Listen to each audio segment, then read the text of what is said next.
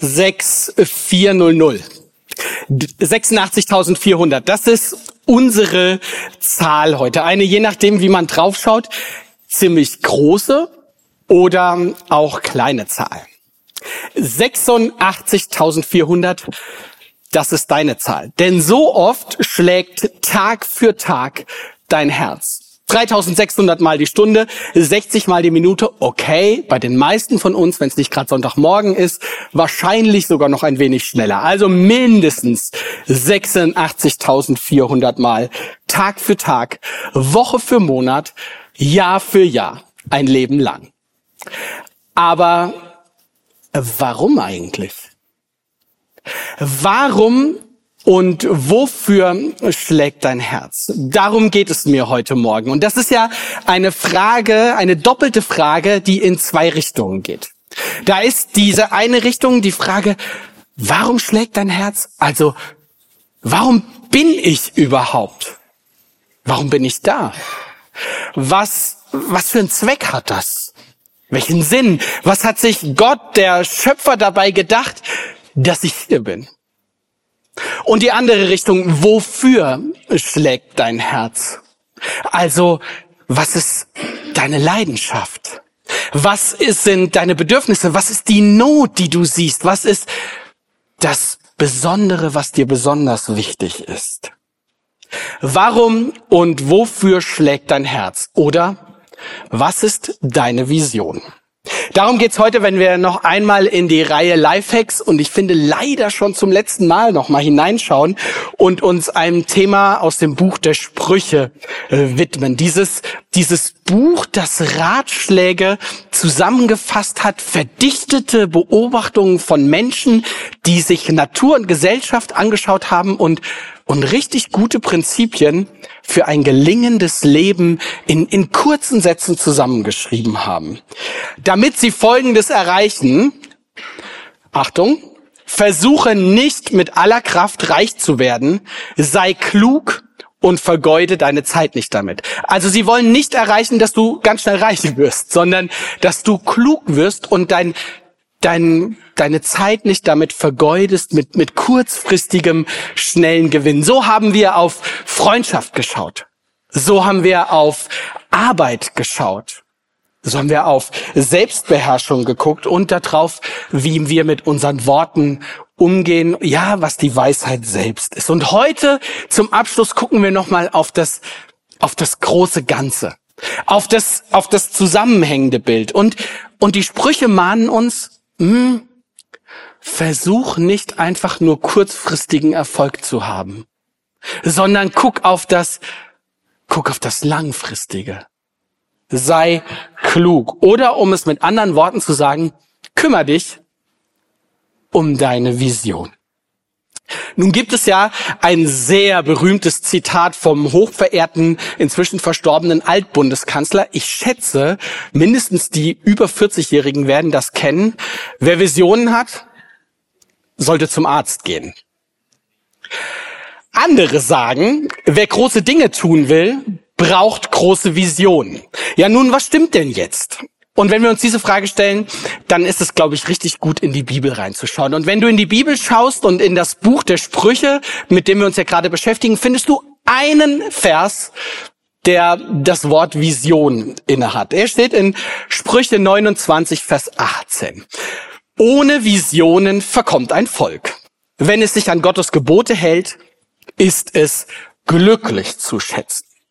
Gucken wir uns den Vers ein bisschen genauer an, entdecken übrigens dabei, dass, dass die Bibel sagt, unterschätze die Wichtigkeit und die Bedeutung einer Vision auf gar keinen Fall. Was also ist eine Vision? Also das ist ein lateinisches Wort und, und hat etwas mit Sehen, mit einem, mit einem Blick, mit einer, mit einer Sicht, mit einem Gesicht zu tun, mit einem Traumbild. Es geht darum, etwas zu sehen. Ein, ein Bild. Ein Bild in der Zukunft von etwas, das noch nicht ist oder vielleicht nur in Ansätzen bisher vorhanden ist. Und dieses Bild soll und will motivieren und inspirieren. Etwas Schönes, ein, ein Zustand, wo du sagst, ah, da wäre ich doch jetzt gerne. Ein motivierendes Bild meiner Zukunft. Und die Idee ist dann, dass dieses Bild mich in Bewegung setzt. In Bewegung, dass ich, dass ich dahin komme und das erreiche, dass es so wird, wie ich es mir vorgestellt habe. Stephen Covey, ähm, ein Unternehmensberater, der, der für beruflichen und erfolgreichen, äh, für beruflichen Erfolg steht, hat ein Buch geschrieben. Sieben Wege zur Effektivität. Prinzipien für persönlichen und beruflichen Erfolg. Und da schreibt er einmal drin. Man kann ganz leicht in eine Aktivitätsfalle geraten, in der Geschäftigkeit des Lebens gefangen sein, härter und härter für die nächste Sprosse der Erfolgsleiter arbeiten, um dann zu entdecken, dass die Leiter, auf der man steht, an der falschen Mauer hängt, steht. Ohne eine Vision kannst du, will er sagen, also viel tun. Du kannst viel einsetzen. Du kannst dich viel bewegen. Du kannst riskieren. Nur um dann zu entdecken, das war alles umsonst. Ich bin in die vollkommen falsche Richtung gelaufen. Wir hatten eben das Thema Urlaub schon mal. Stell dir vor, du, du planst deinen Urlaub in, in Frankreich. Du hast dir, du hast dir alles zusammengesucht. Du hast dir überlegt, wie du mit dem Auto dahin kommst. Du hast dir schon die Mautstellen angeguckt und, und hast alles ordentlich gepackt und fährst dann los. Aber du fährst Richtung München und nicht Richtung Paris. Eine Vision will dir helfen, dass du dich zielgerichtet in Bewegung setzt. Und zwar nicht in die falsche Richtung. Wenn wir uns den hebräischen Begriff für Vision angucken, der heißt übrigens Krazon, dann ähm, können wir entdecken, dass viele Bibeln diesen Begriff auch nochmal anders übersetzen, nämlich mit, mit Offenbarung oder göttlicher Weisung.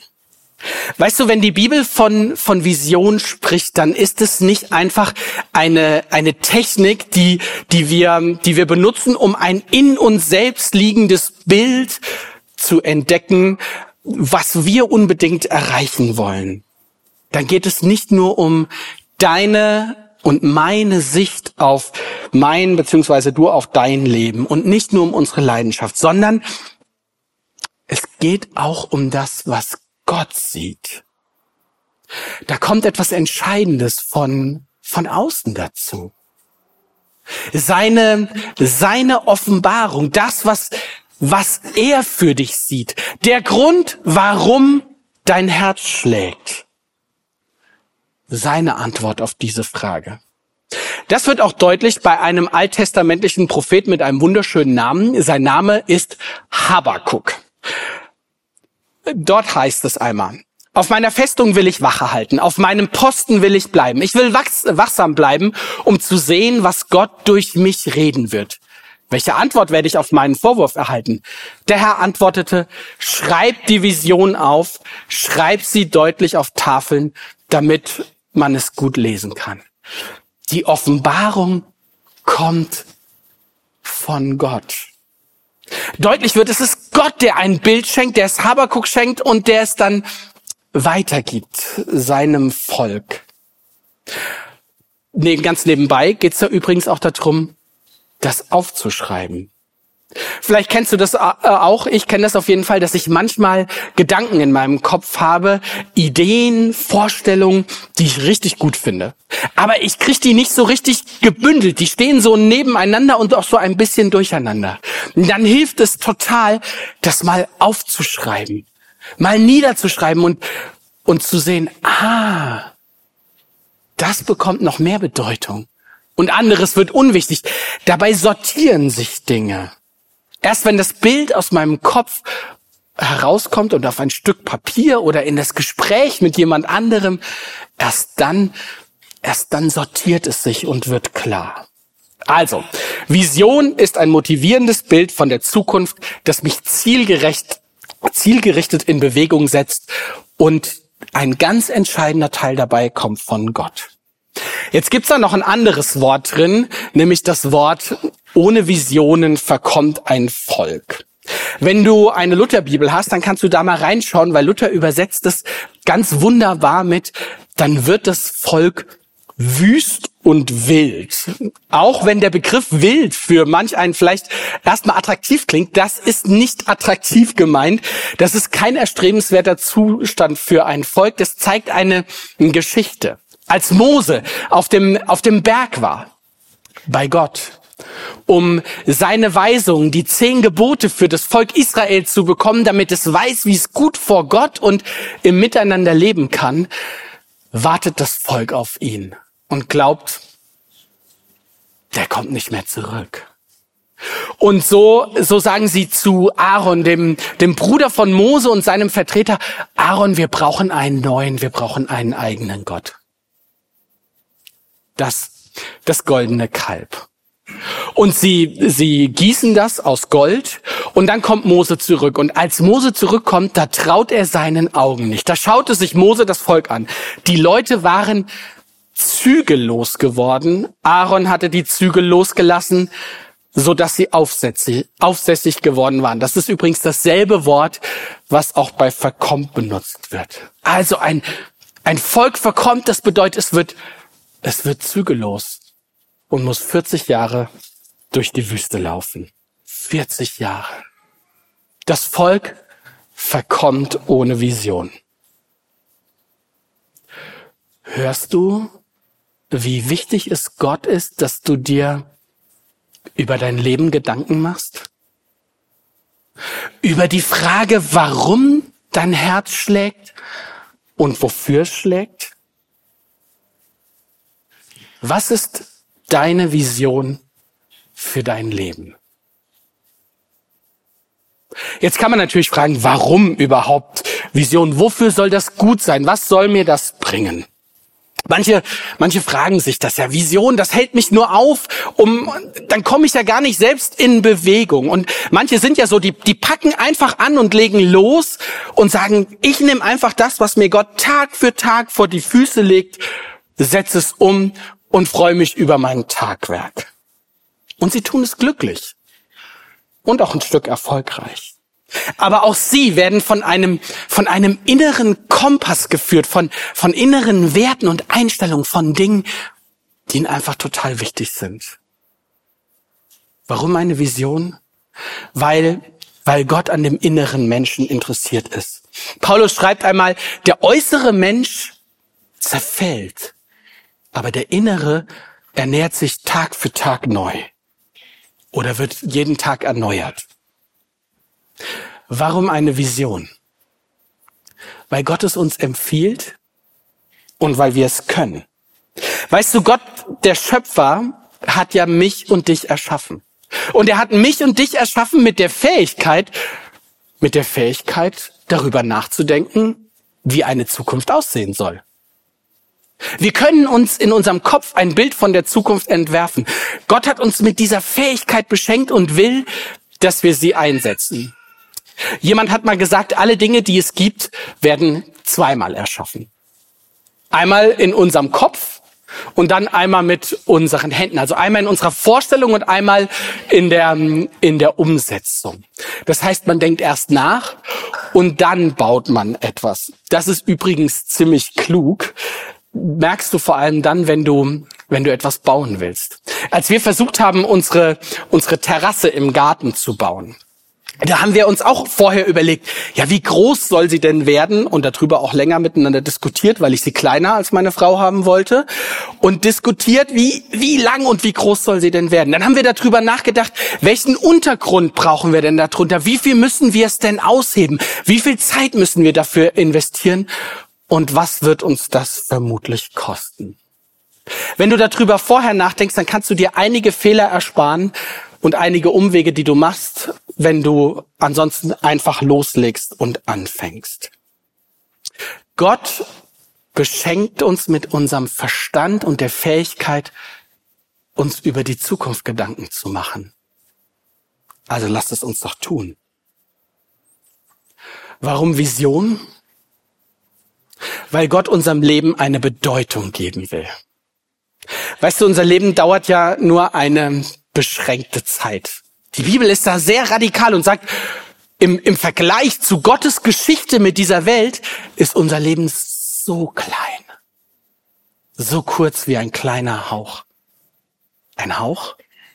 Das bedeutet aber nun nicht, dass, dass es egal wäre, was ich da tue. Nein, Paulus sagt, kauft die Zeit aus, vergeudet sie nicht, nutzt sie, setzt euch ein. Warum schlägt dein Herz? Weil Gott etwas mit dir vorhat. Weil Gott in dieser Welt mit dir einen Unterschied machen will, weil dein Leben eine Bedeutung hat, weil du nicht einfach nur eine Steueridentifikationsnummer aus Zahlen und Buchstaben bist. Warum Vision?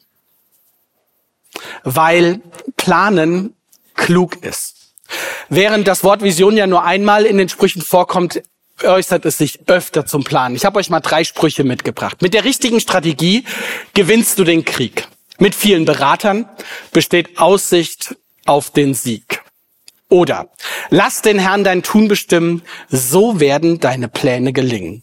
Und Pläne, die nicht besprochen werden, scheitern. Mit vielen Beratern besteht Aussicht auf Erfolg. Ich hoffe, ich konnte dir ein bisschen von der Bedeutung einer Vision jetzt schon verdeutlichen. Dir ein bisschen das schmackhaft machen.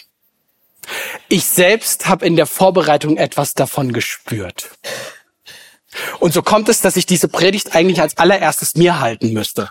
Mich hier in die erste Reihe, da sind ja immer auch noch Plätze frei, hinsetzen würde und, und zuhören. Das ist ja leicht, anderen zu sagen, was ist eigentlich deine Vision? Wo willst du denn hin? Und es hat mich erwischt und Gott hat mich gefragt, ja Alex, und was ist deine Vision? Wo willst du denn eigentlich hin? Wann hast du darüber nachgedacht? Warum schlägt dein Herz? Und wofür schlägt es? Hast du das noch für dich klar? Ich habe gemerkt, ich will darüber nachdenken, es, es für mich nochmal nachschärfen, überlegen und klarkriegen. Dafür bin ich in dieser Welt unterwegs. Damit möchte ich einen Unterschied machen. Damit möchte ich Bedeutung haben, auch vor Gott. Ich glaube, wir brauchen das immer wieder. Und wie kann man das dann machen? Dazu gibt es alle möglichen Ratgeber, die dir helfen. Vielleicht nur ganz kurz, schau auf deine Leidenschaften und schau auf das, was dich, was dich bewegt. Wann ist es dir das letzte Mal kalt den Rücken heruntergelaufen? Oder wann hast du, wann hast du eine Träne der Rührung verdrückt?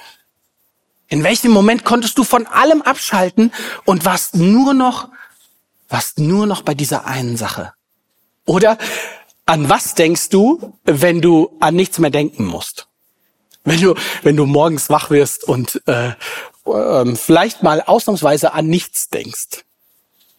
Oder was wünschst du dir was andere über dich sagen. Gibt da so eine maka etwas makabere, aber sehr eindrückliche Form, dass du dir aufschreibst, was Leute über dich sagen sollen bei deiner Beerdigung. Was würdest du da gerne hören? Denk darüber nach und schreib es dir auf. Und vor allem, vergiss eins nicht. Ohne Vision verkommt ein Volk. Wenn es sich an Gottes Gebote hält, ist es glücklich zu schätzen. Dieser zweite Teil des Verses macht deutlich, es gibt ja, es gibt ja einen Bezugsrahmen. Es gibt etwas, das, das da steht, das da ist und das hilft. Und wer sich an diesen Rahmen hält, ja, der ist glücklich zu schätzen. Er ist ein Glückspilz. Das Bild von einem guten und gelingenden Leben lautet, glücklich zu schätzen ist, wer sich an diese guten Gebote Gottes hält. Also die zehn Gebote an die, an die Torah. Glücklich ist ein Volk, um es nochmal anders zu sagen, wenn es, wenn es Gott ernst nimmt. Erinnerst du dich noch, als wir mit den Sprüchen gestartet sind, war die Frage, was ist denn Weisheit? Und, und der, die Sprüche sagen, der Anfang aller Weisheit ist die Ehrfurcht vor Gott. Oder mit anderen Worten gesagt, ist Gott bei, bei seinem Namen ernst zu nehmen. Also wenn du auf der Suche nach deiner Vision bist, nach dem, wie dein Leben aussehen soll, warum und wofür dein Herz 86.400 Mal Tag für Tag schlägt, dann nimm Gott ernst. Ganz praktisch bedeutet das Gott nicht nur am Ende, nachdem du dir etwas überlegt hast, zu fragen, und Gott passt das so für dich, sondern ihn von Beginn an mit in deine Fragen und Überlegungen zu integrieren. Das gilt für uns persönlich und das gilt für uns als Gemeinde. Hier ist ja die Rede von einem Volk, damit war damals das Volk Israel gemeint. Wir haben Anfang des Jahres für uns entschieden, wir wollen noch mal genauer hinschauen. Und wir müssen auch noch mal genauer hinschauen. Warum gibt es unsere Gemeinde? Und wofür? Und so haben wir einen Visionsprozess gestartet. Du hast vielleicht davon mitbekommen. Wir sind vor einem guten Monat gestartet mit so gut 100 Personen, die zusammensaßen und so einen, einen wirklich ähm, kreativen, abwechslungsreichen Tag erlebten. Ähm, das war richtig stark und intensiv. Wir haben nachgedacht, wir haben gebetet, wir haben diskutiert, wir haben analysiert, überlegt. Manche von euch waren dabei. Und es wird weitergehen und ich lade dich jetzt schon dazu ein. Am, am 30. September werden wir uns, uns wieder treffen und weitermachen. Und weiter miteinander überlegen, wo kann es mit unserer Gemeinde und wo kann, wohin kann es gehen? Was zeichnet uns besonders aus? Und was wollen wir weiter stärken? Vielleicht auch, was wollen wir abstellen, was nicht gut ist? Also die Frage, warum und wofür schlägt das Herz unserer Gemeinde? Dieser ähm, Kreativtag war ein erster Meilenstein. Und jetzt, jetzt gehen wir weiter. Und die Frage ist ja, was passiert denn jetzt in der Zwischenzeit? Ich will dich bitten und dazu einladen, dass du mitmachst dass du dich mit uns gemeinsam auf Spurensuche begibst. Dass du, dass du Gott, Gott bestürmst und fragst Gott, warum ist diese Gemeinde da? Warum hast du sie ins Leben gerufen? Und wofür soll ihr Herz in der nächsten Phase schlagen? Wir sind auf Spurensuche. Wir suchen nach Spuren, die, die Gott geschenkt hat. Ja, wir wollen ihm auf die Spur kommen. Ähm, Momente, in denen wir entdecken, ach Gott, jetzt habe ich was davon verstanden. Jetzt habe ich so einen kleinen Blick davon bekommen, ha, warum es uns gibt. Wie du dir das vorgestellt hast. Wie du das gemeint haben könntest. Jetzt ergibt es, hey, jetzt beginnt es einen Sinn für mich zu ergeben. Wir bitten und laden dich ein, mm, mach mit. Begib dich mit auf die Reise und auf die Suche nach, nach Spuren. Bete, denke nach, überlege, besprich dich mit anderen, mit deinen Freunden, mit, mit deinem Hauskreis, mit, mit Leuten, die, die dir wichtig werden und, und diskutiert darüber. Warum schlägt das Herz der FWG Karlsruhe? Und wofür schlägt es? Das können dann großartige Erkenntnisse sein äh, große Bibelworte, das können Bilder sein, das, das können Begegnungen sein, die, die sehr verändernd waren oder klitzekleine Fingerzeige. Vor ein paar Wochen schrieb mir jemand eine E-Mail mit einer Frage. Und wir sind dann so ein bisschen ins Hin- und Herschreiben gekommen und dann schrieb die Person mir in einer E-Mail, und zwar mittendrin, in, in einem Halbsatz, schrieb sie mir folgenden Satz. Ach Alex, das ist auch eine eurer Stärken. Weitergeben und teilen, was ihr empfangen habt. Und ich dachte, wow. Wow, Gott. Das könnte eine Spur sein. Jetzt habe ich vielleicht ein bisschen was von dem verstanden, was, was für eine Idee du mit uns hast. Ah, danke. So ein kleiner Nebensatz der vielleicht, vielleicht auch nicht zu einer Spur wird. Das kann natürlich auch mit, mit Dingen passieren, wo du einen Schmerz fühlst, ein Defizit, wo du sagst, oh, da ist etwas, das sollten wir abstellen oder da ist etwas verloren gegangen, da brauchen wir mehr von. Ich lade dich ein und bitte dich, begib dich mit uns auf Spurensuche. Und wenn du etwas gefunden hast, wenn du sagst, ah, da ist vielleicht etwas, das, das helfen könnte, dann sag uns das. Wir haben dir extra hier einen QR-Code eingeblendet, ähm, den du, den du für dich mitnehmen kannst. Wird auch gleich nochmal gezeigt. Und wo du sagst, ah, diese Spur, die wollte ich euch schon immer mal weitergeben. Dieser QR-Code führt dich zu so einer Umfrage, die wir vor, äh, ich glaube, circa zwei Wochen gestartet haben und wo wir nochmal einen Rückblick auf diesen ersten Kreativtag machen, aber vor allem, wo wir sagen, wir sind gemeinsam auf der Suche nach einer Vision für die FEG Karlsruhe. Folgenden wegweisenden Gedanken möchte ich, möchten wir dazu weitergeben. Hast du einen solchen Gedanken? Dann gib ihn weiter.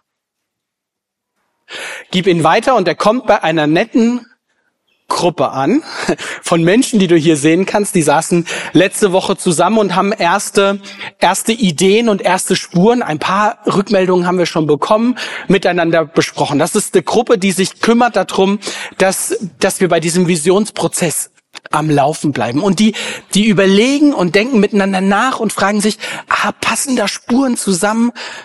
Um zu entdecken, warum und wofür schlägt das Herz der FEG Karlsruhe. Vielleicht denkst du jetzt, okay, Alex, jetzt ist aber genug vom Werbeblock. Das war kein Werbeblock.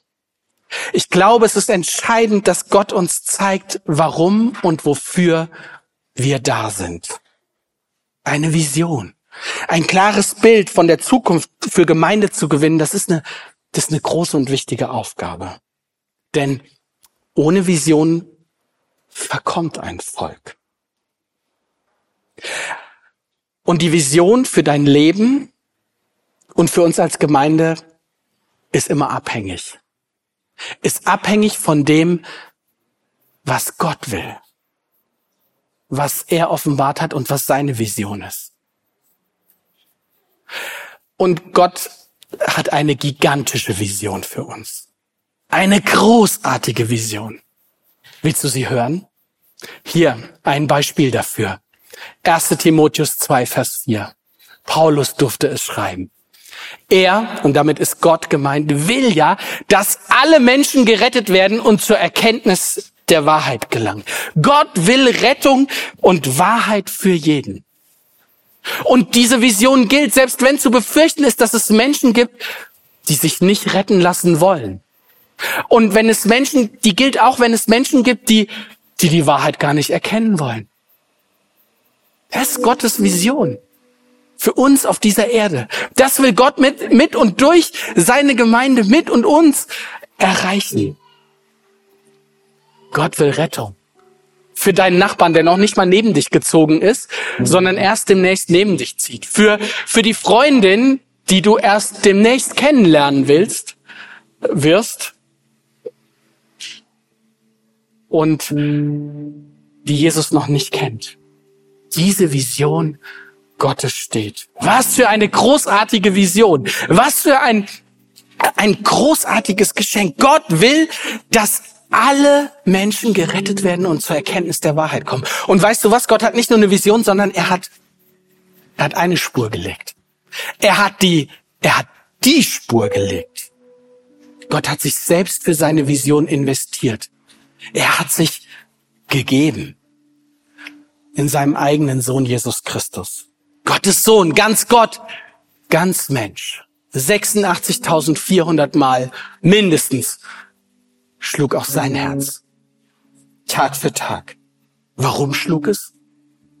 Weil Gott Rettung will und weil Gott seinen Sohn dafür in diese Welt gesendet hat. Und wofür schlägt sein Herz? Wofür schlug Gottes Herz? Er schlug für Menschen.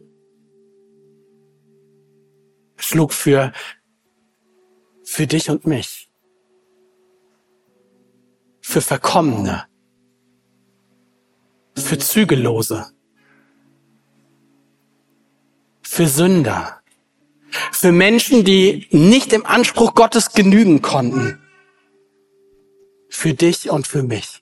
Er schlug damals schon für dich heute.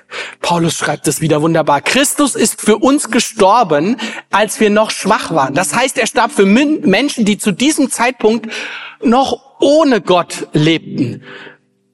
Dabei wird sich kaum jemand finden, der für einen gerechten Menschen stirbt. Jemand ist vielleicht gerade noch bereit, sein Leben für einen Menschen herzugeben, der Gutes tut. Aber Gott beweist seine Liebe zu uns dadurch, dass Christus für uns gestorben ist. Damals waren wir noch Sünder. Gott hat eine Vision für diese Welt. Gott hat eine Vision für diese Gemeinde. Und Gott hat eine Vision für dich persönlich. Warum schlägt dein Herz? Weil er es will. Wofür schlägt dein Herz? Er will es mit dir herausfinden.